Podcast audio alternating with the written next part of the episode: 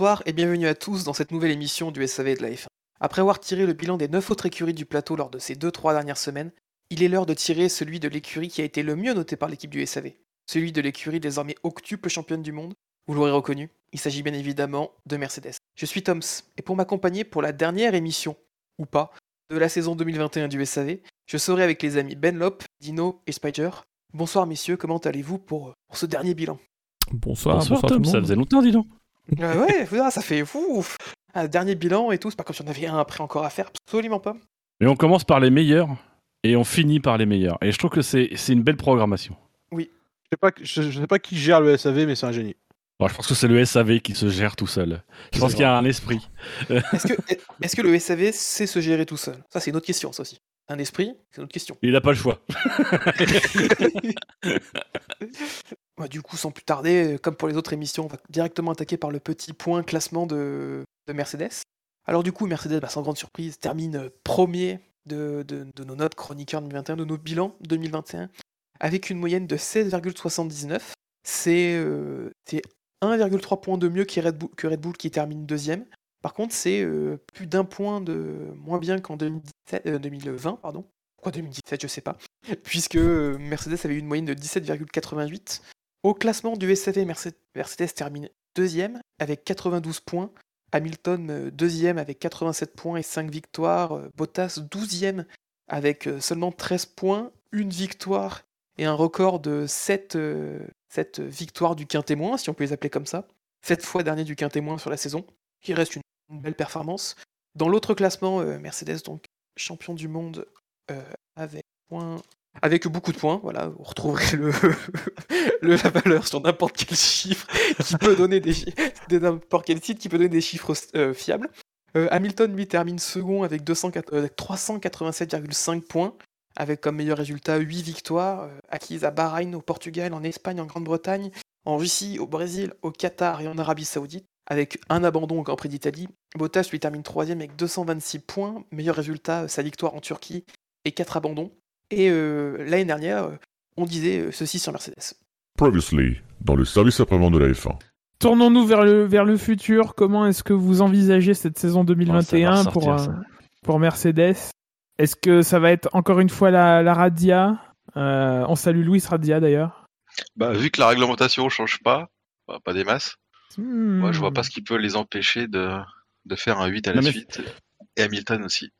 Ce qui est terrible, c'est qu'on va faire le même constat que l'année dernière, parce que rappelez-vous, comme il y a un an, la nouvelle réglementation devait rentrer en vigueur en 2021, donc on disait de toutes les équipes, oui, mais bon, faut tenir compte de la saison 2020, ils vont tous regarder vers 2021, préparer les nouvelles voitures, etc.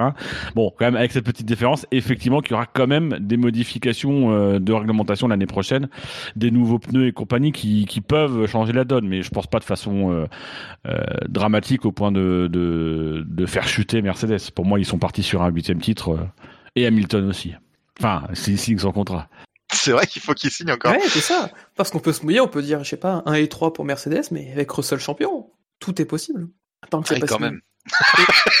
Officiellement, Mercedes s'est inscrite avec Hamilton et Bottas.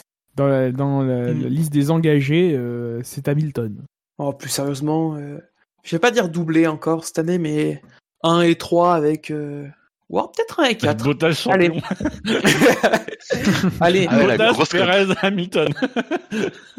moi je vais me mouiller, je vais dire, euh, je vais dire 1 et 4. Avec euh, Hamilton champion et Bottas, euh, Bottas quatrième. Derrière les deux Red Bull. Moi, je lui souhaite pas, mais je pense que Bottas. La- Hamilton, dans son malheur, il a de la chance. Il a chopé euh, la, la- la Covid euh, alors qu'il avait déjà eu le titre. Donc, bon, il n'est pas complètement immunisé. On a vu des cas où euh, ça n'empêchait pas. Mais euh, moi, je vois Bottas avoir la, le- choper la Covid et puis ça. ça, ça- Il perd ça- le titre pour un point. C'était un sadique. Gus Gus le sadique, quoi. Ah bah, on a dit avant l'émission que j'étais. Ouais, voilà. Donc, euh, bon. Ça a été prouvé que je suis pas, voilà, pas très gentil. Donc, euh, C'est bien, tu l'assumes. bah, évidemment. C'est tout pour Et du coup, vous on rajoute euh, vivement 2022 ou pas? Non mais Ah, c'est vrai que par contre ça peut être une donnée parce que euh, il, il semble quand même bénéficier d'une d'une avance, euh, même si toutes les équipes vont avoir un petit peu le cul entre deux chaises. Euh, Est-ce qu'ils vont pas non plus avoir la tentation de s'appuyer sur leurs acquis? Alors ça c'est toujours ce qu'on dit et ça se vérifie. Enfin, je, je vois pas de contre-exemple. Donc euh, euh, je pense que c'est... mais on, on peut se dire peut-être qu'ils vont essayer de mettre le maximum de ressources sur 2022 et peut-être du coup que la voiture 2021 sera plus ou moins dans la lignée et que euh, et que peut-être ils se diront bon après tout euh, huit titres euh, est-ce qu'on a vraiment besoin de huit titres? Est-ce qu'il n'y a pas intérêt à plutôt jouer euh, sur le long terme? Bon, j'y crois pas mais on. Ça, on, on sent dans tes propos que ça marche pas du tout. Il s'essaye- Tu essayes de te convaincre mot après mot, tu sais, mais non, ça, ça marche pas. Il fait la danse du cheval cabré. Et euh, petit prono sur euh, le line-up 2022 de l'écurie. Ah, c'est compliqué Oh là là C'est pour ça, Ouais. c'est beau- c'est beaucoup plus, c'est plus dur évidemment que de dire que Mercedes va, et Hamilton vont, vont, vont octupler la mise. Hein. Pardon, oui. c'est- c'est Vettel. Russell Tom, on t'a pas entendu. J'ai dit, euh, soyons fous, disons Verstappen Russell. Ok, Yannick Doc remet un peu de bon sens là-dedans. Eh ben, Hamilton Russell. Ça va finir en Hamilton Bottas tout ça Alors, en fait, ouais, Ouais, c'est ouais. exactement ce que je crois. En fait. Avec Bottas champion, on n'est pas prêt. Moi, ça me plaît pas, mais je vais être d'accord avec Yannick Doc. Voilà. Ah putain. donc pour y avoir Jack Russell aussi À la question posée par, euh, par Gus Gus, qu'est-ce qui pourrait embêter, euh, empêcher Mercedes et Hamilton d'aller chercher un huitième titre? Bah, On a eu la réponse, c'était Max Verstappen et Michael Masi. Moi, je, je tiens à souligner quand même ce, ce- ce jingle parfaitement placé après la boutade de Dino. Quand même. Euh. C'était particulier, ça fonctionnait particulièrement bien. Euh, et je remarque aussi on que se demande qui a fait le montage je, je- je remarque que je, je suis souvent accusé hein, de- d'être dur avec Valtteri Bottas. Mais alors, la première personne qui dit Valtteri Bottas champion du monde et tout le monde qui éclate de rire instantanément, euh, ça s'est vérifié, cela dit. Oui, mais il a pas eu le Covid Mais il n'a pas eu Non. le Covid. Et je remarque, je remarque aussi que manifestement à l'époque, la mode c'est de dire la Covid, euh, ce qui est, euh, ce qui est un peu passé de mode. Dieu soit loué aussi. Mais, euh, mais dans pas de Covid, on n'en savait pas grand chose non plus d'ailleurs, parce que le fameux Hamilton qu'il a eu, donc il est immunisé, mais on sait pas trop en fait. On a vu des cas, etc. On était encore, on était encore. Tu sais, j'ai réentendu ça, ça m'a rappelé l'innocence qu'on avait en 2020, quoi. Vraiment, c'était. mais d'ailleurs la preuve Leclerc l'a eu la deuxième fois donc du coup. Mais, euh, mais du coup, voilà, le, le- dans, dans ce qui est, euh, comme tu disais, Tom, dans ce que, par rapport aux prédictions, qu'est-ce qui peut empêcher, bah, effectivement, un, un changement réglementaire euh, plus important qu'on l'avait anticipé? Je pense que vraiment, ça, c'est Euh, de la saison de Mercedes. technique euh, ou de course?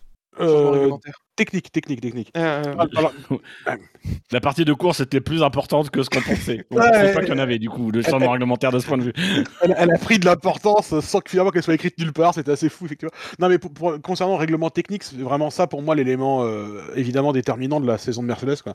Euh, c'est euh, on, on a on a tous pas vu venir euh, un tel changement dans le dans les forces en présence. Euh, Red Bull avait fini la saison dernière sur un sur une belle note avec une victoire à Abu Dhabi euh, relativement indisputée, même si Hamilton était de retour de son Covid, euh, etc. Mais euh, je, pense que vraiment personne chez Mercedes avait anticipé une telle perte de performance comparée bah, notamment à Red Bull, du coup, avec ces nouvelles règles aéro qui ont été inventées, qui ont été créées pour spécifiquement cette saison en, en pour cette, cette espèce d'année de de, de, de, de- de pause de développement avant 2022. Euh, pour clairement, s'adapter euh, aux pneus en fait pour s'adapter pour s'adapter aux pneus qui en plus ont été changés et redéveloppés quand même. Euh, donc c'était c'était tout ça était vraiment extrêmement clair et logique. Tout ça pour qu'ils rechangent pendant la saison parce qu'en fait ils éclataient quand même. Alors bref, c'était tout a tout a été très réussi dans cette euh, dans cette optique. Euh, et je, euh, clairement Mercedes ils ont commencé la saison avec euh, sur le reculoir en fait ils étaient ont été vraiment pris de court par ça. Euh, on a appris finalement relativement récemment que euh, les fameux jetons de développement que, euh, Hamilton, n'importe quoi, que Mercedes devait dépenser, ils les ont jamais dépensés. Que le projet initial de Mercedes, c'était de les dépenser parce qu'ils devaient faire évoluer leur aileron avant, qui aurait donc dû leur coûter les deux jetons de développement, et que finalement, en début de saison, ils se sont rendus compte qu'ils étaient nulle part en termes de performance à cause des changements réglementaires, et que du coup, bah, ils, allaient dépenser leurs ressources de développement sur des choses qui étaient plus importantes euh, pour récupérer de la performance, mais qui du coup ne nécessitaient pas de jetons, ce qui est la raison pour laquelle ils ont dépensé zéro jeton de développement, contrairement à bah, tout le monde finalement, ou presque, sauf As, euh, cette saison. Donc euh, ils ont commencé la saison vraiment sur une note difficile, avec beaucoup de performances à essayer de récupérer, et considérant... Est-ce que, vous vous souvenez de... Je sais pas si vous aviez tous regardé un peu en direct euh, les essais de pré-saison de cette année? Avec Si, la ouais. tempête de sable à Non, mais Bahreïn, oui, euh, oui. euh, Mercedes qui n'avait pas d'arrière du tout. C'était la Ouais, panique, quoi. Ouais, ça se voyait, tu regardais la Mercedes rouler, euh, il y avait dans les virages aucune stabilité. Je me souviens en particulier du virage numéro 10, je crois, Bahreïn. Le 10, c'est le gros freinage à gauche ou c'est celui d'après, le 11, bref. Euh, après la deuxième ligne droite, la troisième ligne droite DRS maintenant de Bahreïn, il y a un virage à gauche rapide là. C'est le... Non, le, le 9, c'est le gros freinage. Et ensuite, Ah, euh, le droite. ensuite t'as la le ligne- 10. Non. Bref. Oh. un virage rapide à Bahreïn. euh, Mais dans Il y a lequel... combien de triple header dans la saison, les gars? Euh, 17. Mais, mais- mais du coup, ouais, et dans ces virages-là, tu voyais les- la Mercedes, elle ne fonctionnait pas du tout. Il y avait aucune stabilité. Et clairement, ils étaient nulle part, alors que tu voyais la Red Bull qui était sur des rails en comparaison. Euh, et la, la- la saison, elle a commencé vraiment très difficilement pour Mercedes. Considérant ça, euh, ils ont quand même fait une saison extrêmement costaud. Euh, et, et Ils ont dressé la barre très très vite. Ils ont Parce qu'au final, quand ils arrivent, euh, quand ils arrivent au premier Grand Prix, euh, on s'attend au final à ce que ce soit une domination assez nette de Red Bull. Et au final, le début de saison, il est, il est, euh, il y a un léger avantage, mine de rien, après quelques Grands Prix, un léger avantage plutôt à Mercedes, qui surprend un peu tout le monde à nouveau, quoi. Tant qu'on s'était demandé s'ils n'avaient pas caché Ah. leur jeu. Euh, Avantage à Mercedes, c'est- c'est dur parce que tu revois euh, le premier Grand Prix de la semaine, tu revois Bahreïn, clairement la Red Bull est, est meilleure. Oui. Euh, Mercedes, euh, comment dire, arrive à tromper Red Bull sur la stratégie. Euh, et, en fait, et, joue tout pour avoir la position en piste. On dirait un peu Red Bull à la fin de la saison finalement. joue tout pour avoir la position en piste. Et ensuite, euh, Hamilton doit essayer de se démerder à défendre le plus fort possible. Et ça a créé d'ailleurs la, pre- la première polémique de la saison déjà avec le dépassement hors piste de Verstappen et le rendu de position ensuite. Donc c'était déjà c'était euh, compliqué. Moi, le souvenir que j'ai de cette euh, course-là, je, l'ai revu il y a pas très longtemps en plus parce que je voulais me refaire un peu l'ambiance début de saison. Euh, et, et vraiment, euh, la Red Bull est la Red Bull est clairement meilleure que la Mercedes sur la première course et il la gagne alors qu'à mon avis. C'est un, un ratage de Red Bull cette course-là. C'est Red Bull qui aurait dû euh, l'emporter sans trop de, de problèmes. Euh, mais Mercedes, ils, a- ils ont réussi à boxer, je pense, sur cette course-là un peu plus haut que, que, que leur véritable niveau de performance, à mon avis. Sur les courses Mais- qu'on après, ils, sont un peu, ils, ils ont Ah. continué à rattraper de la performance. T'as raison, t'as raison, effectivement. Mais, sinon, Mais c'était c'est- là où on voit la force de-. Oui, vas-y. C'est là où on voit la force de Mercedes, qui a été la force, leur force cette saison, c'est cette capacité à exploiter, euh, malgré des, des, erreurs marquantes, mais malgré tout, c'est une machine qui sait comment gagner, qui est bien huilée, et effectivement, quand il y a un problème, ils arrivent à trouver rapidement des solutions, et ça a été un petit peu leur histoire sur la saison, parce que finalement, le, le, le duel, c'est des hauts et des bas, en fait, euh, par rapport notamment à Red Bull, qui a jeté toutes ses forces dans la bataille. Mercedes, ils ont un peu couru après la performance et ils ont fini peu à peu à, réussir par un moment donné à avoir un peu le dessus, euh, à bien gérer en fait finalement leur saison. C'est, c'est, je pense que c'est pour moi ce qui les, met, euh, euh, je pense, devant, c'est que il y a cette impression d'ensemble, malgré tout, d'une, écurie qui maîtrise son sujet, malgré une voiture qui était moins bien que prévu, euh, malgré aussi des, aléas divers et variés, mais qui a réussi finalement à plutôt bien sortir. Et si Hamilton avait été champion, ça aurait sans doute été le plus beau titre euh, de Hamilton parce qu'il il serait allé le chercher vraiment à la force du poignet avec son équipe. Et, euh, et c'est ce qui fait que le titre de Mercedes pour le coup est extrêmement important. Le titre constructeur ils peuvent s'en enorgueillir parce que la, saison a quand même été dans son ensemble. Une saison où il a fallu courir après la performance où rien n'était gagné. Et ils ont vraiment tout construit euh, avec leur intelligence de course leur intelligence de, management tout construit pour pouvoir bah, fin, finalement finir champion bah, il y a surtout une vraie évolution au niveau de la performance. Parce qu'on le disait, la première partie de saison, il y a eu quelques courses où Mercedes semblait un peu devant. Je pense au Portugal, à, à Barcelone. Mais si on prend jusqu'à la mi-saison, Monaco, Bakou, c'est des grands prix où ils sont nulle part par rapport à la Red Bull. En Autriche, c'est pareil. Sur les deux grands prix en Autriche, c'est pareil. C'est vraiment qu'à la mi-saison, ils arrivent à avoir ce tour de force qui leur permet de gagner de la performance, que ce soit à Monza notamment, vraiment au-dessus de, au de, de, Red Bull, mais aussi euh, sur d'autres grands prix comme en Turquie derrière comme euh, les quatre dernières courses de la saison, où la Mercedes et surtout Hamilton semblent euh, vraiment au-dessus. Donc il y, a tous ces éléments-là. quoi. Ils ont, eu, ils ont été plus avare en gros développement que Red Bull, très clairement, cette saison. Euh, mais parce que, comme, comme tu le disais Dino, ils étaient plus occupés à recouper la performance, à récupérer la performance qu'ils avaient, perdue avec les changements réglementaires. Et je, pense aussi que de l'autre côté, Red Bull c'est un peu plus perdu dans certains développements aussi. Euh, et en plus de ça, Mercedes a quand même eu, il y a eu aussi une saga toute la saison avec la fiabilité de leur moteur qu'on n'avait pas vu depuis 2000 jamais en fait. Euh, la, fiabilité des moteurs Mercedes a vraiment été remise en question cette année aussi. Euh, Peut-être preuve qu'ils ont un peu plus poussé que les saisons précédentes pour aller chercher et récupérer de la performance. Mais toutes les équipes Mercedes ont été un peu challengées par ça.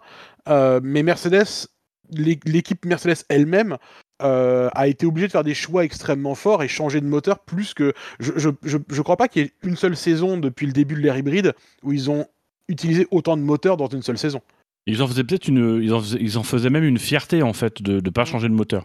Alors finalement cette année, sur la fin de saison notamment, dès qu'ils pouvaient changer un moteur, et ils ont, ils ont pu compter aussi sur le, la réglementation de, de ce point de vue-là, euh, ils le faisaient, ce qui les a peut-être aussi servi, euh, notamment dans l'optique de, de 2022. C'est-à-dire que euh, changer les moteurs, c'était aussi un moyen peut-être d'amener des, des petites euh, nouveautés ou des petites améliorations dans l'optique aussi de, de la saison 2022 qui verra le gel des moteurs. Quand tu vois euh, Bottas qui prend un nouveau moteur en Italie, puis Bottas qui prend un nouveau moteur en Russie, euh, clairement, il y avait des trucs, ils essayaient des choses en tout cas, c'est sûr. Euh, ils, ils avaient, semble-t-il, un, un vrai, un vrai problème de fiabilité, et pour résoudre ce problème-là, ils ont eu des difficultés. Comme tu le dis, Dino, le règlement, finalement, il, il encourage presque cet abus, parce que le, le premier changement d'élément moteur au-delà de la location te coûte 10 places de pénalité sur la grille, mais tous ceux ensuite n'en te coûtent que 5. Donc si jamais c'est pas clair, euh, t'as le droit à trois moteurs, t'en prends un quatrième, euh, tu prends 10 places de pénalité, t'en prends un cinquième, tu prends plus que 5 places. Et si t'en prends un sixième, c'est pareil, 5 places, etc. Ce qui fait qu'effectivement... Et pour la Mercedes ou la Red Bull, 5 places, c'est pas, c'est pas, ça, notamment pas en fin de saison.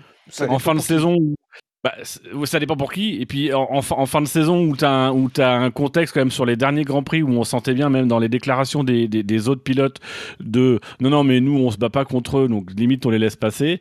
Euh, bah, finalement, oui, 5 places de pénalité, jouer sur la fin de saison, c'est pas vraiment 5 places de pénalité. Quoi.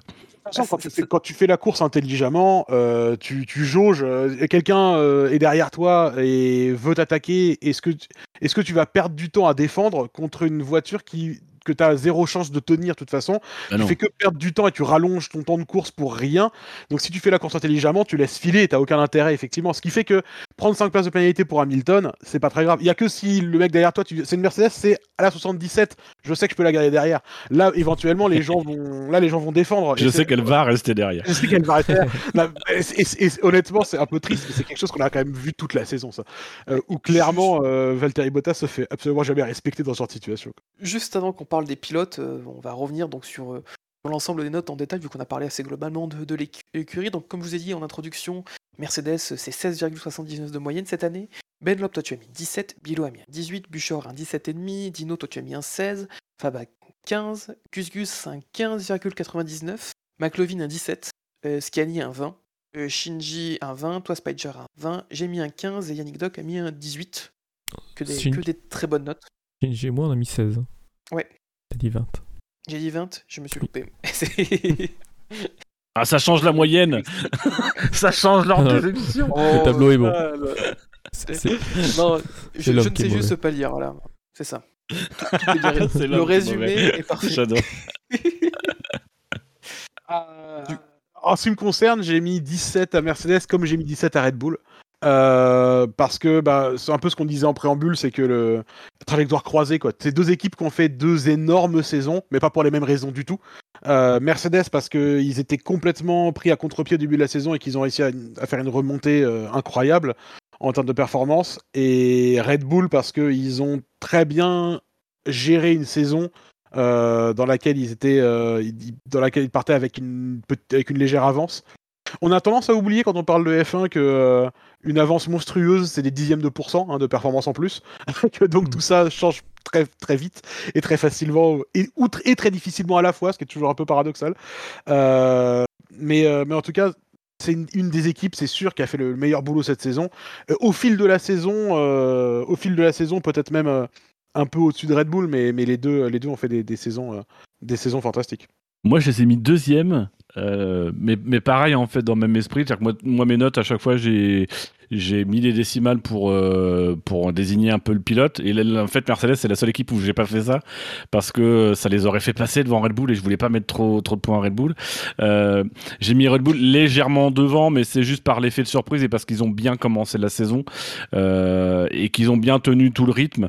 Mais clairement, j'ai le sentiment aussi que cette saison, il y a deux équipes qui jouaient pas vraiment la même chose. C'est-à-dire que on a eu le sentiment qu'il y avait quand même d'un côté Red Bull qui jetait toutes ses forces dans la bataille, quitte à peut-être pas sacrifier 2022, mais à s'en foutre un peu parce que l'opportunité était là. Là où moi j'ai quand même eu le sentiment de sentir Mercedes qui se dit bon, on joue, on joue le championnat, mais il faut pas non plus qu'on se grille à l'avenir. Il faut qu'on arrive à jouer un peu sur les deux tableaux, quoi. Et quitte à me demander si aussi tous ces changements de moteur en fin d'année étaient peut-être pas aussi des choses un peu euh, planifiées et au final ils ont joué un peu aussi avec, opportunisme euh, pour euh, ils ont vraiment des problèmes de, de, de- de fiabilité mais c'est aussi l'occasion d'essayer peut-être des choses euh, notamment sur la voiture qui sert à rien euh, d'essayer des choses quoi donc euh, il y a eu quand même mine de rien ce, ce contraste pour moi il y a eu ce contraste un petit peu entre les, les deux équipes mais y compris dans le dans le discours ça, s'est senti que Red Bull ne, se projetait pas du tout dans 2022 alors que Mercedes euh, c'était un peu plus tangent Je suis assez, euh, assez d'accord avec ce, avec ce sentiment-là. Pour, pour Red Bull, c'était un peu l'année ou jamais. Quoi. Euh, et, clairement, ils ont, ils ont jeté toute leur force dans la bataille. Euh, ce qu'on n'a pas vu Mercedes faire, par exemple, euh, Red Bull, à, à Abu Dhabi, ils ont ramené un nouvel aileron avant, par exemple. Et Mercedes, ils n'ont pas du tout eu le même cycle de développement cette saison. Ils ont compté sur d'autres choses. Évidemment, je, reviens dessus, mais on a beaucoup parlé du coup de, du, nombre de moteurs utilisés, des changements moteurs répétés à la fin de la saison. Est-ce que ça a été un moyen pour eux d'a- d'apporter aussi de la performance euh, sans avoir besoin d'investir sur le, sur le plan aéro et donc réserver le temps de soufflerie et les moyens euh, pour l'année prochaine euh, sur ces, sur ces plans-là, considérant que bah, si, tu, si tu gagnes des choses sur le moteur, c'est pour cette saison et la saison prochaine. Euh, je, je suis complètement d'accord avec ça, c'est vraiment la, la sensation que, que, la, que la saison m'a donné aussi en général. Du coup, Mercedes, donc, il termine champion, champion constructeur grâce à ces deux pilotes, et, euh, mais plus par rapport à un pilote, par, euh, plus grâce à un pilote que par rapport à l'autre. Mais c'est aussi le cas chez, chez Red Bull. On a vraiment eu, euh, bah, dans les deux écuries, une bataille euh, et tous les jetons mis quasiment sur, euh, un pilote. Même s'il y a plus une volonté, comme on disait chez Mercedes, de partager un peu cette volonté de d'égaliser un peu les voitures et d'aller tout chercher. Aussi à savoir de pas compromettre non plus le titre pilote avec le constructeur. Même si au final, dans les réactions, on a bien vu que, que dans l'ensemble, bah, celui qui compte vraiment, c'est le titre euh, pilote pour l'image. Même si d'un point de vue constructeur, bah, là, pour, euh, euh, pour les livres d'histoire et même pour le prestige, bah, 8 titres d'affilée, on le répète, c'est historique. Ferrari avait fait 6, 7 c'était déjà historique, mais alors 8, euh, ça l'est encore plus. Au niveau donc des deux pilotes, entre Lewis Hamilton et Valtteri Bottas, ça a été un point, on a vu quand même beaucoup de différences en- cette saison. Encore une fois, peut-être même le plus depuis le, début de, leur collaboration, avec notamment au qualif euh, Bottas euh, qui prend un 17 à 5 et en course à 15 à, à 2 quand les deux finissent. Donc euh, vraiment de grandes disparités entre les deux, pilotes. On, a, signalé la, réaction de Mercedes cette année durant la saison. On peut tout aussi souligner la réaction d'Hamilton qui a vraiment, quand il a fallu mettre, la gomme pour, pouvoir aller chercher lui aussi le, titre. Et c'est là que l'écart s'est creusé avec un Bottas qui, euh, qui bah, on l'a constaté, est, quand même assez limité au niveau de, au niveau de la performance pure. Mais c'est la grande force d'Hamilton qu'on a vu cette année, c'est cette euh, cette résilience, cette euh, cette euh, c'est même pas une capacité en fait, c'est un c'est un talent qu'a Hamilton de transformer l'adversité, de se nourrir de l'adversité et de de enfin pour la surmonter en fait. Et la fin de saison en est en est emblématique, c'est-à-dire que à un moment donné, comme on se disait, ça va être difficile pour Hamilton de jouer le titre et au final, il aurait pu être champion. Parce qu'il fait tout ce qu'il faut, il fait tout ce qu'il faut sur la fin de saison. Il a, il a été, euh, euh, ça a été du très grand Hamilton, même s'il y a eu des moments de, de, de trou d'air, etc. Mais finalement qu'on a qu'on a toujours vu sur les saisons précédentes. C'était peut-être un, peu plus marquant par moment, euh, mais euh, mais Hamilton, voilà, on, se rappelle effectivement euh, sur les saisons précédentes, on disait toujours euh, Bottas, il démarre bien le week-end et puis quand arrive le moment décisif, et ben Hamilton, il est là et ça a été encore plus le cas cette année. On a senti finalement que Hamilton, ben, la saison était décisive, il prenait l'enjeu de l'ampleur et de l'adversité qu'il avait en face de lui et du coup il s'est nourri de ça pour vraiment monter en, volume là où la dynamique elle est complètement inverse du côté de Bottas, c'est-à-dire que euh, lui il sait très rapidement qu'il pourra rien faire cette saison, euh, juste euh, servir de porteur d'eau parce que c'est tout ce dont l'équipe a besoin, et puis il va aussi très vite savoir que euh, il, il sera pas chez Mercedes l'année prochaine. Donc les deux saisons sont très différentes, et puis bah voilà, il y en a un qui dans l'adversité a, réussi à se magnifier, et l'autre dans l'adversité, bah il, il a été un peu fidèle à lui-même, c'est-à-dire un peu dans son coin, euh, chétif, euh, à pas faire grand-chose quoi. Puis, euh, je pense qu'on gardera, euh, enfin, la, la course de la, le week-end de la saison d'Hamilton, c'est le Brésil. C'était quand même un week-end incroyable pour Oui. lui, à mon sens en tout cas. C'était, un- c'était un, un week-end incroyable pour lui, peut-être même un des plus grands de sa carrière. Je veux dire, on, Ah, sans on-. Quand les gens veulent, euh, tu sais, montrer les qualités d'Hamilton, euh, souvent on remet euh, Turquie en, en GP2, tu sais. C'est vraiment une course exemple de genre euh, Hamilton, c'est ça. Bah, ce week-end, cette course-là, alors qu'elle est restée dans les mémoires, alors qu'il était même, il était encore en GP2 euh, la saison avant qu'il accède à la F1, donc en 2006. Euh, et, euh, et là, euh, ce week-end-là, c'est un week-end au moins aussi grand, même plus, parce que il part, il fait une qualification incroyable qui lui sert à rien. Il fait, en plus, c'est un week-end avec un sprint qualificatif où il remonte les 15 places et ensuite il va gagner la course. Mais c'est d'où est sortie cette énergie? En plus, on sortait de. moi, je me souviens de mon état d'esprit quand on a fini le Grand Prix du Mexique. Euh, où euh, euh, euh, Verstappen finit tranquillement devant et on, a Hamilton qui est challengé par Perez même à la fin. Et le seul truc que je me dis, c'est bon, bah, pour la fin de saison, c'est cuit, quoi. Je veux dire, clairement, là, la dynamique, elle est en faveur de Red Bull et il n'y a plus rien qui va, il a plus rien qui va changer.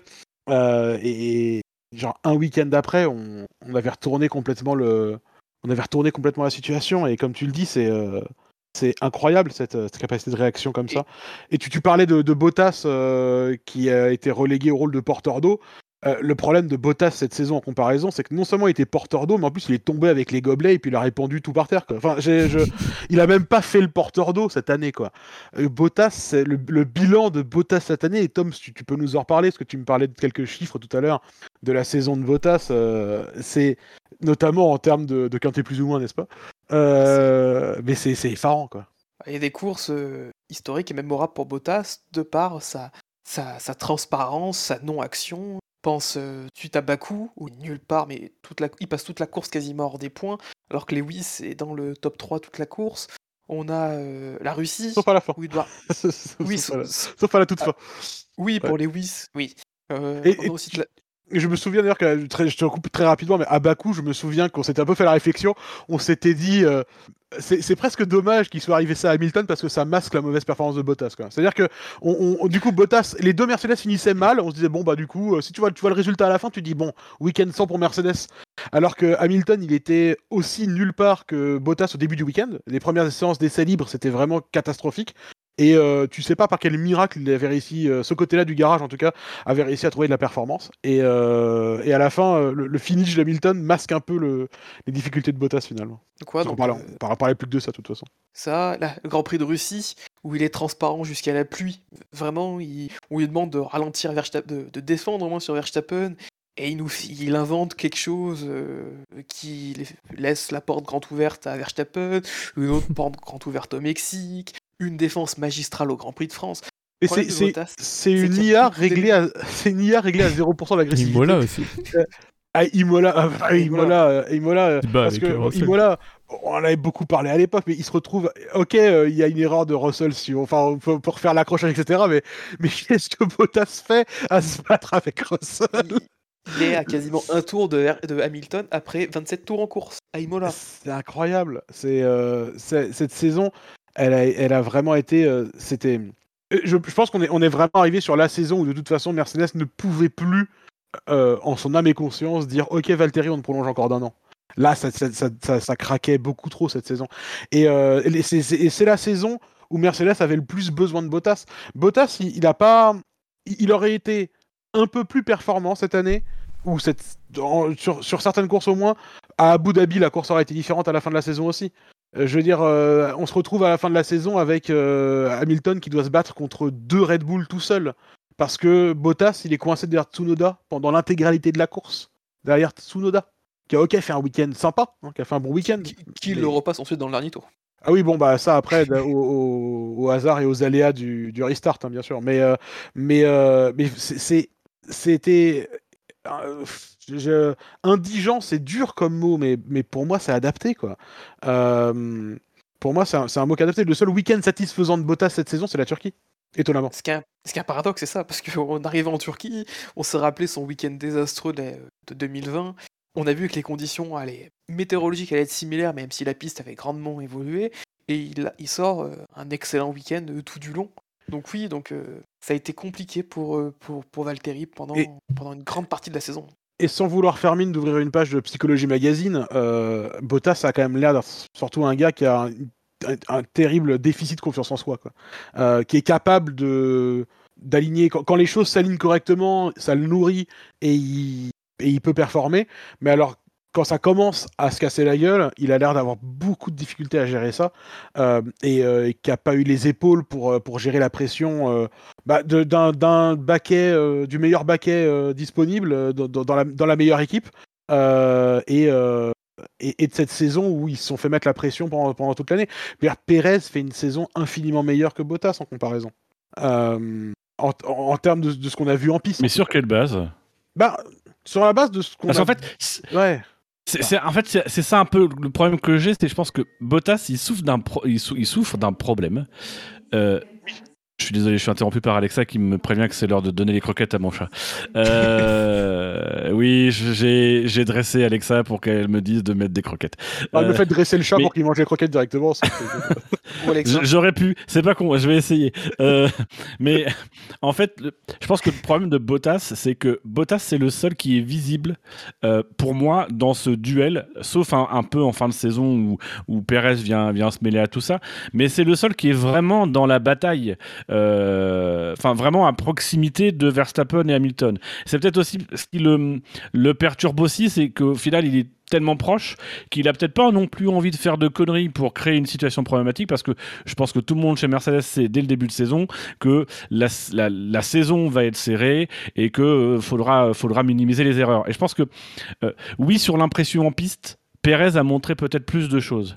Mais quand on fait le bilan, Perez, c'est pas de pole position, Bottas, c'est 4. Quand on regarde les podiums, Bottas, c'est 11 podiums, Perez, c'est 5 podiums.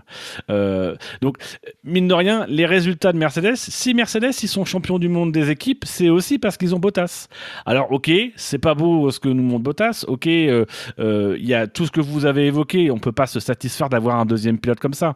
Euh, en tout cas, qui a été un peu l'ombre de lui-même cette saison, euh, même si rappelons qu'on n'a jamais attendu de Bottas, ces procès qu'on lui faisait les années précédentes, c'était euh, bah, pas le rival d'Hamilton, bah mais en même temps, on l'a pas recruté pour qu'il soit le rival euh, d'Hamilton, on l'a recruté pour qu'il fasse un peu illusion et surtout qu'il assure le boulot derrière et ce qu'il a fait. Et mine de rien, bah, cette année, d'un point de vue comptable, euh, bah, c'est pas si dégueulasse que ça, Bottas. C'est vrai que c'est l'impression en piste, mais je pense qu'une impression en piste, elle est, elle est liée à la fois à des, à des, des, des problèmes psychologiques, des problèmes de, de gestion de l'équipe, euh, parce que je pense qu'il y, a eu- il y a eu des problèmes de gestion. On peut rappeler la Russie il y a quelques années ou ce genre de choses qui ont peut-être un peu fragilisé Bottas et, et qu'il a laissé libre cours. Et d'ailleurs, je crois qu'il en a parlé un peu cette saison. Mais il y a aussi le fait que bah, au final, Bottas, on peut le comparer à personne. C'est-à-dire qu'on peut pas le comparer au deuxième pilote de Red Bull, puisque le deuxième pilote de Red Bull, bah, on sait pas trop où. Euh, et quand on en a besoin, quand on le voit, c'est uniquement pour euh, aller faire euh, la guéguerre à Hamilton. Donc c'est juste qu'on n'a pas utilisé les deux pilotes dans le même sens et qu'au final je trouve que bah, il y a un coup de projecteur qui est mis sur Bottas et qui est pas mis sur Perez. Moi je trouve que la saison de Perez elle est pas elle est pas terrible avec l'excuse de Perez c'est qu'il débarque. Mais je trouve que bah Bottas, la, la saison mine de rien, si Mercedes est champion, c'est aussi parce qu'il y a Bottas. Et je pense que on a eu quand même mine de rien quelques fois où Bottas est allé chercher des points à Verstappen.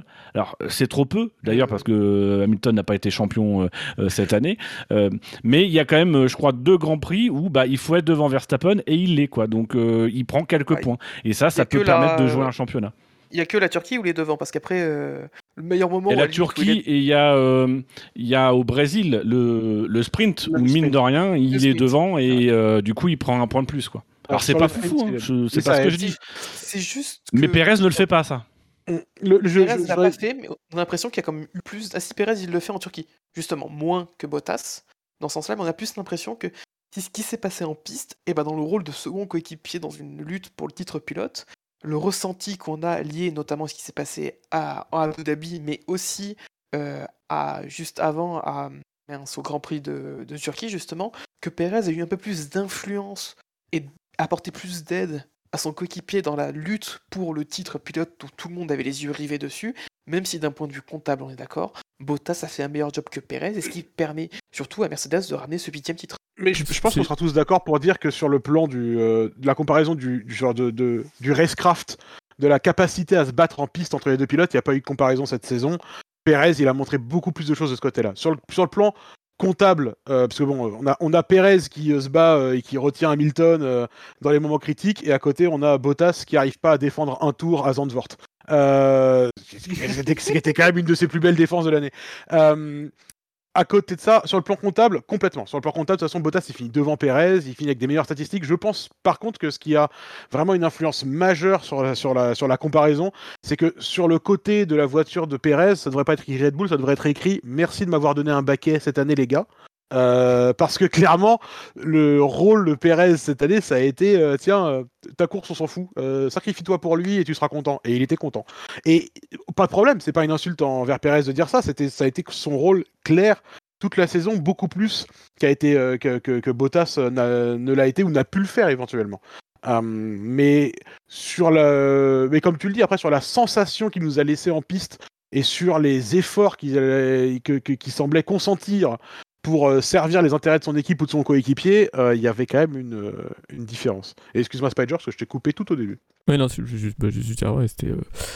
Pérez a été plus important dans les luttes, les luttes directes, mais au niveau de, au niveau de la régularité ou de la, saison complète, effectivement, c'est Bottas qui, qui était plus important et marquait plus de points, hein, qui, qui a permis. Je, je pense que c'est plus Pérez qui, qui a eu du, mal, beaucoup de mal à se mettre en route avec la Red Bull, plus que Bottas qui a été performant.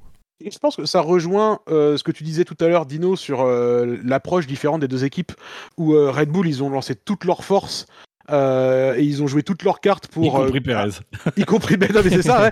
et, et- et y compris Pérez Non, mais et- oui.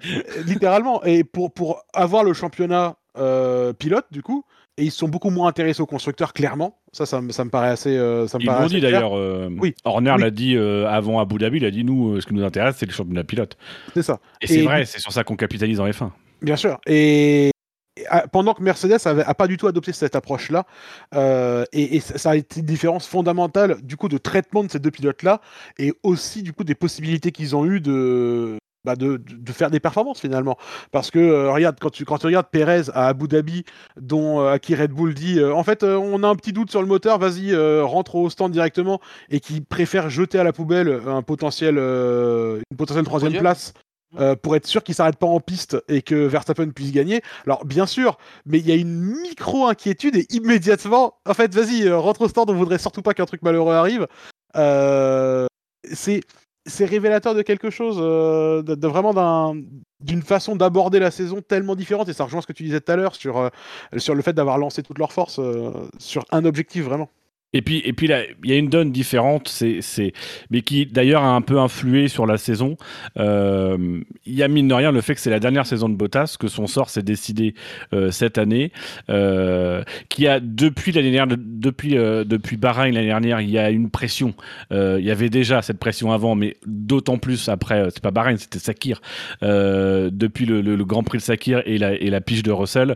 Mine de rien, ça fait partie aussi de ces ingrédients qui jouent dans la gestion de la saison. C'est, mais je, je, je reviens, juste un truc que je voulais faire tout à l'heure, mais euh, si je reviens sur le bilan global de Mercedes, les problématiques posées à Mercedes cette saison sont quand même plus nombreuses, je trouve, et différentes euh, des, problématiques de Red Bull. Euh, clairement, un- une réglementation qui, euh, qui les, fragilise, eux, plus que les autres. Mine de rien, ils ont cette vision constructeur et ils ont cette vision un plus long terme où il faut qu'ils regardent en même temps 2021, mais 2022, il faut qu'ils mesurent leurs forces. Qui plus est aussi, ils démarrent la saison. Mine de rien, il y a eu des, né- des, des négociations, des discussions et la confirmation de, Hamilton a été tardive. Et à ça, tu rajoutes le fait que bah, tu vas aussi devoir trancher et tu vis ton début de saison sous une pression euh, de, pour pouvoir changer de, de pilote.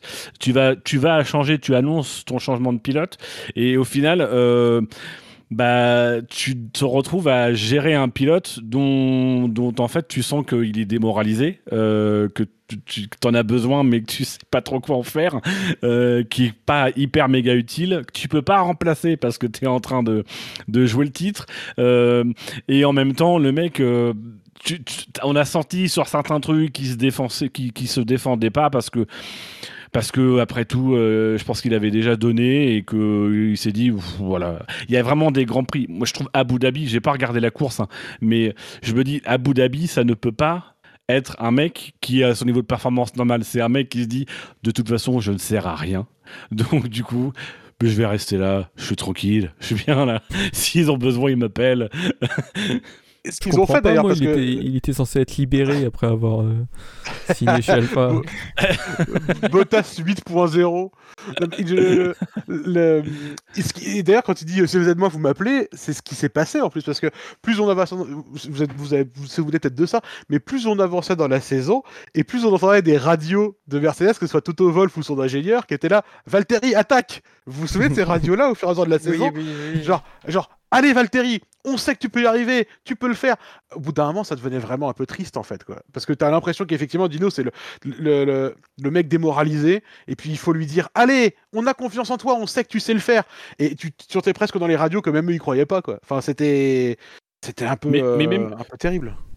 C'est- après les qualifs d'Abu Dhabi où il y a, y a Hamilton, on va finir par croire que j'ai regardé Abu Dhabi, mais il y a Hamilton qui, euh, au moment où ils, ils viennent juste de descendre des voitures après les qualifs, et au moment de, de, de l'interview de podium, du, du, du- de- d'après qualif, il y a Hamilton qui se jette sur Bottas en disant meilleur coéquipier de tous les temps, ou un truc dans le genre. Euh, mais cette image, elle m'a marqué en fait, parce.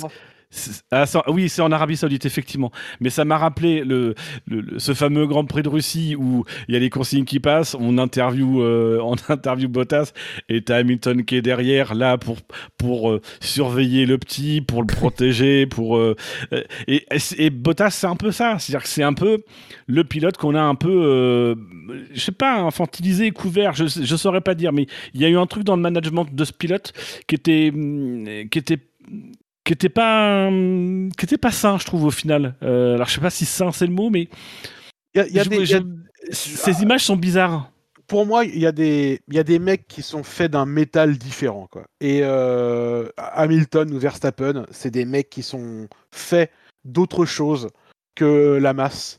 Et Bottas, il fait pas partie de cette classe-là. Il est dans Euh, un métal mou Oui, dans Metal Moon, non, mais il, il fait pas partie de cette catégorie-là. Mais, c'est même pas une question de, de performance en piste, parce que Bottas, on sait qu'il peut faire aller vite une voiture. On n'a aucun doute là-dessus. Mais il y a vraiment quelque chose dans le mental et dans le- la tête de ces gars-là. Euh, moi, je, je me souviens d'une anecdote que, que Febro avait partagée il y a un certain temps sur euh, euh, la première saison de Bourdet euh, quand il a rencontré Vettel euh, en coéquipier. Et, euh, et que, et que euh, Febro avait euh, été retourné à l'hôtel, je crois, avec, avec Bourdet. et Bourdet lui avait dit je suis, Julien, je suis mort. Le mec, l'autre côté du garage, le mec, c'est un extraterrestre. Il va, me- il va me tuer, je suis, je suis foutu. Mais genre, il l'a rencontré un jour, si tu veux. Et il sait, et immédiatement, Bourdet est là, aucune illusion. Le mec en face, il a un mental en acier, je, il va, il va m'écraser. Euh, et, je vais, je vais jamais exister. Et, euh, et, et je pense qu'il y, a- il y a vraiment de cette de, cette même, de ce même genre de différence de dimension en fait. Où Bottas c'est un, pilote parfaitement compétent, en tout cas pour faire rouler vite une voiture, il est, il est, pas, pas très fort en bataille en piste, etc. Mais c'est pas toujours ce qu'on demande à des pilotes de F1, c'est pas la principale qualité qu'on demande à des pilotes de F1, les batailles en piste. En tout cas, euh, depuis, euh, depuis un certain temps maintenant. Euh, mais mais c'est. Je, mais je pense qu'il y a vraiment quelque chose dans le mental de, de, de- d'un pilote comme Verstappen, d'un pilote comme Hamilton, qui est, qui est pas du tout de la même dimension qu'un mec normal, en fait. Euh, et je pense que Bottas, c'est un mec normal avec euh, des moments où euh, il va pas réussir à se régénérer, euh, à, se, trouver les ressources pour, comme tu, tu décrivais Hamilton tout à l'heure, qui se nourrit de l'adversité. Et Bottas, c'est pas, pas un mec qui est de cette, de de ce, de ce sphère-là, quoi. Et, euh, et je pense que fondamentalement, la différence, elle est là pour moi. Il y, a- il y a un point de sa carrière aussi qu'il faut rappeler, euh, c'est que Bottas, il est passé du GP3 à la F1. Mine de rien, il a sauté quelques, quelques années en GP2 qui aurait peut-être pu l'endurcir, euh, qui aurait peut-être pu. Alors, même si euh, en GP3, ça, ça, ça, ça bataille déjà, hein, euh, mais euh, peut-être qu'il a aussi manqué de. Il a manqué peut-être de, de ça aussi à un moment donné, de, de, de- parce que ce que tu décris, et, je pense que c'est ça en fait, c'est le manque de, le manque de soif, manque d'appétit. C'est-à-dire que il est à côté d'un mec qui a envie de tout bouffer, euh, même le ventre plein, il a encore envie de bouffer. Il était en face de Verstappen qui avait envie de tout bouffer. Je pense qu'il est en face de, d'un Perez aussi en comparaison euh, qui, euh, bah, qui cette année a envie de tout bouffer. Euh, Mais quand il a l'opportunité de bouffer un truc, Euh, ce qu'il a fait cette année, euh, en tout cas de se montrer, euh, et, mine de rien, peut-être qu'il y a ça aussi qui manque. Euh, on l'avait évoqué, je me rappelle, on l'avait évoqué il y a quelques années sur Kimi. Peut-être que l'arrivée très rapide de Kimi Raikkonen en Formule 1 euh, fait qu'il a, il a, il a pas étoffé sa gamme euh, dans, dans, dans, les, les séries euh, intermédiaires. Euh, et du coup, il est peut-être pas, il a été c'est un très bon pilote, mais peut-être pas aussi abouti que ce qu'il aurait pu être. Et peut-être que Bottas, bah, finalement, cette, cette absence d'expérience en GP2 euh, manque peut-être un petit peu sur ce type de pilote-là, qui euh, visiblement euh, bah, est peut-être arrivé trop vite, et du coup, c'est peut-être satisfait un peu trop vite d'être en F1. Après, euh, il, il était chez Art, euh, Bottas en. Il, il était en. Il était pas en GP3, il était en F3, je crois, à l'époque. euh, et. Non, coup, c'était- GP3. T'es sûr? Il était pas en, il était pas en Ouais, F3 GP3 chez avec Hart. Non, non, GP3. Ok, Non, il fait, il Euh. fait directement GP3, ouais. Il a été champion d'ailleurs. ok. Mais. Comme Euh, Ocon. Il a, été, il a été en F3 et puis après il a été euh, en GP3. D'accord. Il a fait à peu près le même trajet que Ocon, qui, qui après son titre de F3, est passé chez Manor. Là.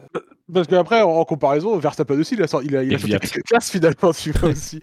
Euh, Oui, mais c'est pas, c'est pas les mêmes mais- bonhommes. Mais je mais, mais, oui, mais complètement. Enfin, ça rejoint, ça rejoint. euh, voilà, on, se rejoint dans, dans ce qu'on dit, c'est que euh, il y a des, il aurait peut-être eu besoin d'un peu plus de de ça euh, pour. euh, mais après, je sais pas. Honnêtement, c'est tellement difficile. Qu'est- Qu'est-ce qui fait qu'il y a des mecs qui euh, euh, ont un mental en, acier euh, inoxydable euh, comme euh, comme Hamilton ou comme Verstappen et qu'il y a des mecs qui euh, bah, sont des honnêtes euh, athlètes quoi, comme Bottas. Euh, Qu'est-ce qui fait la différence à la fin? On, je disais tout à l'heure, euh, en, en F1, c'est des différences de dixièmes de pourcent qui font, euh, qui font beaucoup. Euh, mais c'est vrai à tous les niveaux et c'est vrai aussi entre les pilotes et, et dans le mental et c'est des- des toutes petites choses. Ça, ça, c'est c'est même pas quantifiable et c'est impossible à mesurer. C'est l'élément humain en F1, il est, il est- c'est peut-être un des, des sports où il est à, à la fois petit et, et en même temps euh, il est Et c'est suffisant. pour, euh, exponentiel. Ouais, ouais, et Et- puis c'est suffisant pour faire des différences phénoménales à la fin. Et surtout, comme Bottas, c'est aussi quelque chose qu'il a révélé cette saison, euh, c'est qu'il a une période, il a été touché par une grave dépression aussi. Que lui, il parlait qu'il y avait une grande période de dépression euh, où voilà, il se sentait, il se sentait pas bien, il en pouvait plus de sa vie. Donc c'est quelqu'un aussi voilà qui, qui, mentalement euh, a ces périodes un peu, un peu, un peu de difficulté, qui peut être touché aussi par ce, par ce type de maladie mentale. Donc, euh, C'est- c'est- c'est- donc oui, et, c'est- et le fait qu'il s'ouvre aussi, c'est quand même une, une sacrée force de, de s'ouvrir dans ce milieu, alors qu'il reste encore dans ce milieu sur ces problèmes-là. C'est c'est un, un point, je fais une petite aparté, mais je pense qu'elle est importante à faire. Euh, je vais reciter le bouquin de, de, Grosjean parce que, encore une fois, la manière dont il parle de ces dernières années chez As est assez intéressant, euh, aussi de l'aspect psychologique. Euh, Bottas en parle, il y a d'autres pilotes aussi qui commencent à en parler. On a aussi euh, des, des, comment s'appelle, des, des, il y a eu la, chronique récemment d'un mécanicien anonyme, mais qui racontait un peu, notamment l'enfer des, des, des leader et de cette saison euh, à rallonge. Il y a derrière les dorures et derrière les belles images de la F1, il y a une réalité de ce sport qui est d'une brutalité, euh, qui est d'une. Il faut être fait d'un bois effectivement euh, ou d'un métal, euh, comme très solide. Euh, je pense que des mecs comme Hamilton, des mecs euh, comme euh, comme Verstappen sont des mecs qui ont qui ont connu l'adversité, qui ont connu euh, euh, parce que Verstappen, euh, je pense que être élevé par Jos Verstappen, ça doit être compliqué. Euh, Hamilton, il a vécu l'histoire qu'on connaît, euh, même s'ils sont arrivés finalement avec des parcours euh, qui les ont vite portés en Formule 1 et euh, parce que du potentiel etc. Je pense que c'est des mecs qui gamins en ont bavé. Les autres en ont bavé aussi, mais mais peut-être moins. Et dans ce milieu qui qui est quand même d'une violence absolue, d'une brutalité, bah ouais, ça, peut ça peut avoir des gros impacts et je pense que c'est un point de vigilance à avoir. Tu parlais là donc de tout ce, était ce côté hors psychologique et évoquer aussi Lewis sur son, côté sur le parcours qu'il a connu. Aussi un point à souligner euh, de Lewis qu'on a sûrement dû souligner aussi avec Vettel, c'est euh, leur engagement au fil de la saison. Notamment, euh, je pense, avec, avec leur, leur casque ou leur t-shirt qu'ils ont pu arborer sur certains grands prix. Au début, ils les ont arborés dans des pays comme l'Hongrie et tout. On a vu la vague de disant que c'est quelque chose qu'ils ne feraient pas dans les pays du Golfe. Et, euh, et au contraire, euh, ils ont été les premiers à afficher ça, notamment je pense au casque, casque d'Hamilton, euh, son, casque arc-en-ciel qu'il a arboré sur les trois derniers Grands Prix de la saison, qui ont, qui marqué les esprits. C'est quand même aussi un beau geste de sa part d'affirmer ses valeurs et ses, messages dans ces pays-là. Et je, et je pense que ce sera aussi un des moteurs pour Hamilton, dont on n'a quand même pas beaucoup entendu parler hein, depuis Abu Dhabi toujours. Euh, en tout cas, à l'heure où nous enregistrons ces émissions. Il paraît qu'il répond pas au président de la FIA. Alors, euh, tu verras, le mec lui a dit que s'il fallait le sanctionner, il le sanctionnerait. Moi non plus, je répondrais pas aux gendarmes. c'est ça. Mais euh, ça, ça pourrait être peut-être une des motivations euh, pour Hamilton de rester. Et parce qu'il a encore des choses à accomplir, il, le disait lui-même euh, récemment, mais qu'il a encore beaucoup de choses à accomplir de ce côté-là, et que c'est peut-être ça, c'est peut-être ça qui sera son un de ses moteurs pour rester euh, actif dans le sport. Parce que je pense vraiment qu'Hamilton, le jour où il prend sa retraite de la F1, on le reverra plus près des paddocks, à mon avis. Euh, et, si aujourd'hui il, considère qu'il a encore une mission, qu'il a encore quelque chose qui l'anime, qu'il a encore des choses qu'il veut accomplir en F1, ça a l'air d'être plutôt effectivement de ce côté-là, du côté de son engagement euh, humain. Et, euh, et, c'est peut-être ça qui va le, retenir, euh, qui va le retenir dans, le sport aussi. Euh, comme tu le dis, hein, aussi auprès du coup de, Vettel, les deux ont eu l'air de s'être pas mal rapprochés autour de ces problématiques-là et d'avoir pas mal échangé. Ce qui honnêtement était quand même très beau à voir au fur et à mesure parce que ça n'a pas toujours été le, le grand soleil entre, entre Hamilton et Vettel. Euh, et, euh, et Je ne vois pas de quoi tu parles. euh, je, je, je, je sais pas, un, un vague souvenir d'un coup de roue euh, dans une ville près, de la, près de la mer. Mais, mais ouais, c'est, c'est voilà, je, je pense qu'il y a effectivement quelque chose qui se passe pour Hamilton de ce côté-là. On, on s'est aussi rendu compte que euh, on parlait tout à l'heure du temps qu'il a fallu à Hamilton pour signer euh, son contrat pour cette année déjà avec Mercedes. Euh, et on a appris après coup, finalement, on s'est, rendu compte que la longueur des discussions avec Hamilton depuis quelques années, elle porte sur ces éléments-là, systématiquement, de l'engagement de Mercedes, euh, dans l'inclusion et la diversité en général. Et, et que les principales difficultés, enfin les principales choses sur lesquelles euh, Hamilton challenge Mercedes euh, en termes de discussion de contrat, c'est ces éléments-là en réalité aujourd'hui. Je, je pense qu'il a encore des choses à accomplir, qu'il sait qu'il a encore des choses à accomplir de ce côté-là, qu'il a encore des choses à, à, à faire progresser et à pousser, euh, et que c'est ça qui va probablement être un, un de ses moteurs à l'avenir aussi. Et d'être le représentant Moi, de ce mouvement-là aussi. Je pense que personnellement, je pense que le premier de ses moteurs, on bascule déjà peut-être un peu vers les perspectives, mais euh, le premier de ses moteurs, ça va être euh, le- l'esprit de revanche. On le voit clairement, il est en, il est, il est abattu, je dirais. Pour le moment, il, il est un petit peu en rupture avec cet univers-là, mais je pense que dès qu'il faudra revenir et, et, rappeler qui c'est Raoul et, euh, et aller chercher ce huitième titre à la fois parce que ça en ferait le plus grand, euh, il l'est déjà, mais le plus grand dans cette statistique importante du nombre de titres. Euh, mais en plus, ce huitième titre aurait une saveur de revanche absolue sur cette fin de saison. Je pense que c'est ça qui va l'animer surtout et qui qui va rendre très dangereux l'année prochaine. Si tant est que Hamilton puisse être encore plus dangereux. Déjà qu'il envoie des Verstappen à l'hôpital et après il célèbre sa victoire. Sans lui envoyer des fleurs. oh là là là là, le salaud Euh, du coup, je vous propose, euh, a, je pense qu'on a tout dit un peu sur le, sur le bilan de, de, de cette année pour Mercedes. Je propose qu'avant qu'on passe au prono de l'année prochaine, on donne, euh, on donne un nom à l'épisode de Drive to Survive saison 4 qui serait consacré à Mercedes. Benlop, je te laisse commencer si t'as ça sous la main.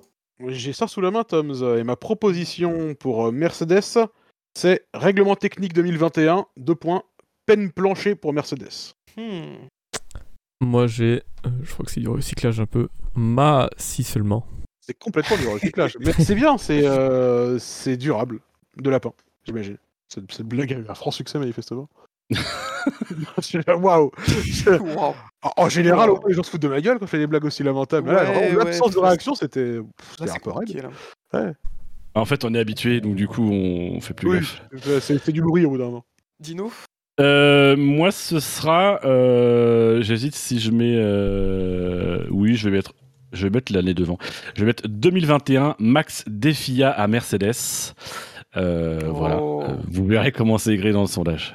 Et du coup, moi je vais terminer par. euh, Pareil, j'ai gardé l'inspiration de, de Buchor qui m'avait déjà donné il y a trois semaines pour l'épisode de As. Ça va être euh, reculer d'un petit pas pour mieux sauter, point d'interrogation.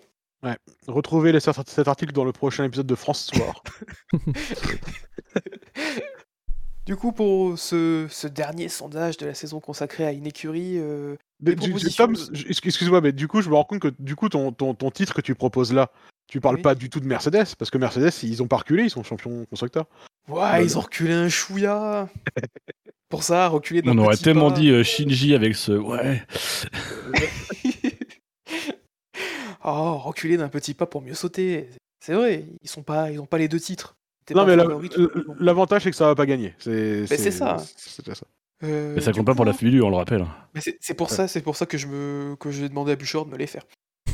Du coup, pour ce, dernier sondage, donc euh, les bilans, ce dernier euh, dernière question, quel titre donneriez-vous à un épisode de Drive to Survive saison 4 consacré à Mercedes? Les propositions sont Règlement technique 2021, peine plancher pour Mercedes de la part de Benlop, 2021 Max défi à Mercedes de la part de Dino, Pager avec un Mar si seulement, et euh, moi-même avec un Mercedes reculé d'un petit pas pour mieux sauter, point d'interrogation.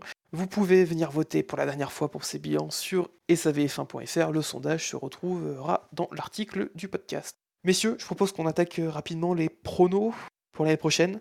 Et là, euh, là, il y a pas mal de choses. champion Champion. Champion. Facile Champion, champion 1, champion 2, Spider. C'est qui va dire le cœur va dire Ferrari. Deuxième, oui. Non, ils voient de la bataille, non. mais- Euh, Non, en vrai, en vrai, mon, mon, mon, deuxième. mon- en vrai, deuxième aussi. mon cœur bascule. Hein, mon- entre, entre, euh, ça, ça, ça se dit pas, mon cœur Ah bascule du tout, je crois. Si, Mon cœur balance. chavire. Donc, ouais, mais, ouais, mais c'est pas mon cœur Ah, balance, balance. ouais. Merci beaucoup. Ouais, Euh, Sainz. Il est important de le dire. Oui, alors, oui, alors voilà, je, Euh, je, je, je- c'est c'est pas l'émission où on parle de Ferrari, mais j'y crois à mort. J'y crois à mort au plan rouge euh, pour l'an prochain. N'y croyez pas trop, putain, arrêtez Et je-. Et je, et je, et je pense vraiment que euh, s'il y a un adversaire à l'année prochaine pour Mercedes et pour Hamilton, c'est euh, Ferrari et Carlos Sainz en particulier. Voilà. Oui, je suis d'accord. Nos auditeurs, rassurez-vous, il est bien là. Il a juste apparemment ouvert les yeux. C'est tout. Je, je- ça, ça n'enlève rien au fait que, que Carlos Sainz est un salopard, hein, mais, euh, mais, mais par contre c'est aussi un sacré pilote. Et du coup, comme c'est ça qu'on lui demande quand il est dans sa voiture, et bah du coup, je, je, je, je pense que je pense qu'il a, il, il fait- il a- les rouges vont probablement monter un gros challenge l'an prochain à Mercedes. Euh, du coup, si je devais faire un, un vrai pronostic, euh, je dirais quand même probablement Mercedes champion, Hamilton champion et Russell confortable deuxième. Euh, mais quand je dis confortable deuxième, c'est vraiment qu'il surnage. euh, voilà. Par contre, euh, si je devais mettre un billet sur un pari avec une petite cote intéressante, je dirais bien euh, qu'ils seront que deuxième. C'est vrai que la question Russell, toi Dino, ou Spider. Ouais, un truc que je sais pas placer justement, c'est euh, où va se positionner Russell quoi? Est-ce que euh, il va réussir à challenger? Est-ce que il fait- Euh, on parlait tout à l'heure du des, des pilotes Est-ce qu'il est du bois de- d'un Hamilton ou pas quoi? Il y aura toujours un peu un peu moins d'expérience pour l'instant quoi, mais est-ce que est-ce qu'il arrivera à ce niveau-là quoi? Pour moi, Russell, il est de cette euh, trempe-là. Ah, pour moi. Russell, euh, pour moi, Russell, c'est un, c'est un mec qui, euh, qui va arriver avec, je pense, alors euh, voilà, je, on, on verra comment ça se passe, bien sûr, mais je pense qu'il va arriver dans l'équipe avec respect, mais sans concession non plus. Euh, il va pas euh, arriver en, en faisant trop le beau, mais il va performer, il va montrer à l'équipe qu'il peut euh, avoir un vrai niveau de performance et, et c'est aussi un gars qui a un mental euh, indestructible, Russell. Donc, euh, je, je, intelligent. oui, oui, oui. Qui a, un peu les mêmes armes aussi que Lewis euh, dans la manière de euh, de de de, de, de- de s'a- s'attacher l'équipe et de fidéliser l'équipe autour de lui. Il a un peu les mêmes armes et d'ailleurs ça a été le premier à bondir euh, euh, dans ses déclarations après Abu Dhabi euh, et, pas dans la dentelle. Je pense que c'est pas anodin. Ça montre aussi. je pense que c'était aussi une réaction certes sincère, je pense, mais quand même malgré tout une réaction pour dire je là c'est ma future équipe qui est en train de vivre ça donc je vais leur montrer que j'arrive Une réaction tout en majuscule sur Twitter, effectivement. C'est vrai, c'est vrai que la hype, euh, parler de hype Russell, euh, on a quand même envie de, de voir ce que ça donne parce que si on pense rien que déjà à la course de Sakir en 2020, on voit ce qu'il était capable de faire après seulement 4 jours, euh, quatre jours euh, en tant que place de pilote dans l'écurie, dans une monoplace qui était trop petite pour lui, avec une voiture qu'il connaissait pas et qui va chercher une, deux- une première ligne à, à 50 millièmes de Bottas et qu'ensuite il prend la tête et qui domine la course euh, sans aucune difficulté, sans être mis en difficulté tout du long, sauf à la fin quand les événements, euh, on a l'enchaînement de, catastrophes pour Mercedes. Oui, on a, on a hâte de voir ce que, en tout cas moi personnellement, j'ai vraiment hâte de voir ce que va donner Russell l'année prochaine et je pense qu'il va aller chercher plus d'une victoire, sans souci, parce que Mercedes, euh, ils vont pas se louper, je ne les vois pas, je se louper par rapport à tellement une force euh, industrielle, cette écurie. Ouais, parce que derrière, tout techniquement, euh, les ingénieurs, leur processus de, de développement et tout, tout dans cette écurie est rodé depuis une dizaine d'années et, fonctionne. Donc, euh, donc oui, on peut se dire que sans souci, Mercedes sera encore une fois la force à battre l'année prochaine. moi, moi je, je vois bien euh, je, je vous rejoins sur le fait que je pense que ils seront dans le match ils seront dans le match je, ça me fait chier, mais je vais devoir dire avec, Ferrari, euh, qui t'a passé pour un con, euh, et qui t'a surtout porté la guigne. Mais, euh, mais je pense qu'effectivement, Ferrari a quand même pas mal d'atouts potentiels pour l'année prochaine, qui reste évidemment à traduire. On, a surtout vu effectivement que même admettons que Mercedes démarre mal la saison, euh, on a vu quelle capacité ils ont à se à se, remettre en marche et aller chercher ce qu'il faut. Euh, L'un des enjeux quand même, euh, c'est effectivement Russell, c'est aussi quand même quelques départs dans l'équipe, notamment en direction d'Aston Martin, voir un peu comment comment tout ça va va, va être géré. Moi, moi je, je dirais, je vois bien pour le coup la situation inverse de cette année, c'est-à-dire le huitième titre d'Hamilton, euh, mais un championnat constructeur euh, aux mains de Ferrari, et euh, notamment avec un, un équilibre entre les deux pilotes Ferrari qui aura fait que, euh, un peu à, à l'image de la saison euh, 2000, euh, 2007, euh, ça se joue dans un, moussoir, dans, dans, dans un mouchoir au dernier Grand Prix. Euh, voilà. Donc, euh, Dans un, dans un moussoir, j'aimais bien l'image. le moussoir, tout à fait, euh, fameux moussoir. Ça, ça fait plein de mousse. Euh, Après, si, si tu veux, Dino, pour pas trop porter la guigne, et euh, on parlera pas plus de Ferrari euh, que ça ce soir, hein, mais pour pas trop porter la guigne à Ferrari, euh, on peut se dire qu'ils auront suffisamment de performance pour que la relation entre Carlos Sainz et Charles Leclerc explose en, en vol, et que ce soit un bordel pas possible, et que du coup ils se sabordent tout seuls dans la saison. Est-ce que ça te va comme euh, prédiction Ah mais complètement. Euh, merci. non et puis non mais je pense, je pense qu'aussi ça va vraiment dépendre euh, du côté de Mercedes. Encore une fois aussi de l'état d'esprit d'Hamilton. Moi je pense que euh, moi, je fais partie de ceux qui ont dit directement après Abu Dhabi, je serai Hamilton, je me casserai. Euh, je pense, connaissant le bonhomme et, et la fierté qu'il peut avoir, je pense que s'il y a un moment où Hamilton va vouloir se barrer, ça sera à la fin de la saison prochaine, en disant, euh, avec un huitième titre, en disant, voilà, maintenant je me casse. Euh, et je pense qu'il y a ça aussi, il y a ces données-là. On est mine de rien effectivement dans une transition, un passage de génération. Euh, comment est-ce que ça va, ça va se, se, se gérer? Et je pense que Russell, tout en voulant quand même euh, mettre sa marque euh, chez Mercedes et peut-être mordre le jeu, mor- mordre le mollet de, de Hamilton, sera aussi en mesure durant la saison de comprendre où est son intérêt. Et, euh, et voilà, sauf à, à surclasser Hamilton, ce au quoi je crois pas. Euh, je pense que il le gênera peut-être un petit peu, mais quand si ça devient serré, il se mettra gentiment à son service, travailler pour l'équipe et travailler surtout pour son avenir à lui. Il faut que les deux soient intelligents, mais Mercedes est pas du tout dans la même situation que Red Bull pour aborder euh, la prochaine saison. Mercedes, ils ont à gérer une fin de carrière pour Lewis. On est quand même Oui. Pas du tout dans la même situation que chez Red Bull. Et Mercedes, ils vont avoir cet équilibre fin à trouver entre ménager euh, Lewis et sa fin de carrière et, et, et- l'ascension d'un côté et l'ascension de Russell de l'autre. euh, de réussir à le, à le faire, à, faire monter Russell en puissance sans qu'il se sente à l'étroit dans le costard qu'ils vont lui, vont lui fournir. Euh, ça va être un, un- jeu d'équilibriste assez intéressant à regarder. Je, je suis même que sûr si, euh, si par des aléas de course, il s'avère que c'est Russell qui doit, euh, qui doit se battre pour le championnat, je suis sûr que Hamilton se, se dévouera pour, euh, pour aider l'équipe et, et Russell à, à aller chercher le titre. Sans aucun doute. Je pense que dans l'état d'esprit actuel d'Hamilton, oui, probablement. ouais. J'aimerais quand même le voir. je, c'est- je, je- je pense, euh, je suis Ouais. d'accord avec vous, mais euh, ce scénario me plaît beaucoup. tu, sais, tu sais, Dino, on a, cette saison, on a vu Alonso heureux de se battre pour son équipe. Tout est Tout possible. peut, tout, tout peut arriver.